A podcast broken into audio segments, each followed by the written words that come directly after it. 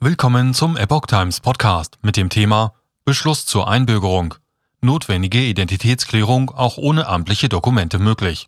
Ein Artikel von Epoch Times vom 25. April 2022. Die für eine Einbürgerung notwendige Identitätsklärung ist auch ohne amtliche Ausweisdokumente möglich. Wie das Mainzer Verwaltungsgericht am Montag mitteilte, können im Einzelfall auch Erklärungen und Identitätsunterlagen von Familienangehörigen im Ausland ausreichen. Dies entschied das Gericht in einem Urteil von Ende März. Geklagt hatte ein nach eigenen Angaben somalischer Staatsangehöriger, der 2011 in die Bundesrepublik eingereist war. Der Mann wurde als Geflüchteter anerkannt und bekam eine Niederlassungserlaubnis. Im Herbst 2019 stellte er in Worms einen Antrag auf Erwerb der deutschen Staatsangehörigkeit. Dazu legte er den Angaben zufolge einen von der somalischen Botschaft in Berlin ausgestellten Pass und weitere Unterlagen vor. Die Stadt Worms lehnte den Antrag mit der Begründung ab, es fehle an einer zweifelsfreien Klärung der Identität und der Staatsangehörigkeit des Manns.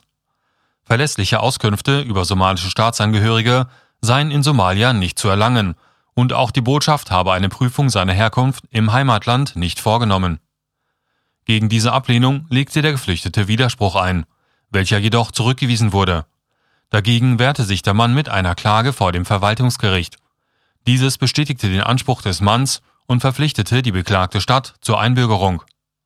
Von einer Klärung der Identität und Staatsangehörigkeit seiner Person sei auszugehen, hieß es in der Urteilsbegründung.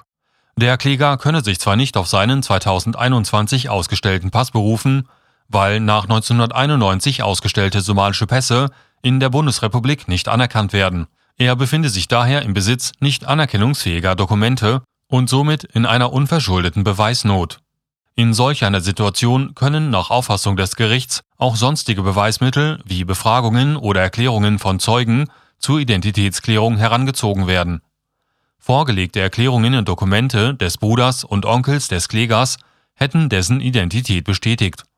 Es ergebe sich deshalb zumals mit der Asyl- und Ausländerakte insgesamt ein stimmiges Gesamtbild von der Identität und der Staatsangehörigkeit des Klägers begründeten die Richter ihre Entscheidung weiter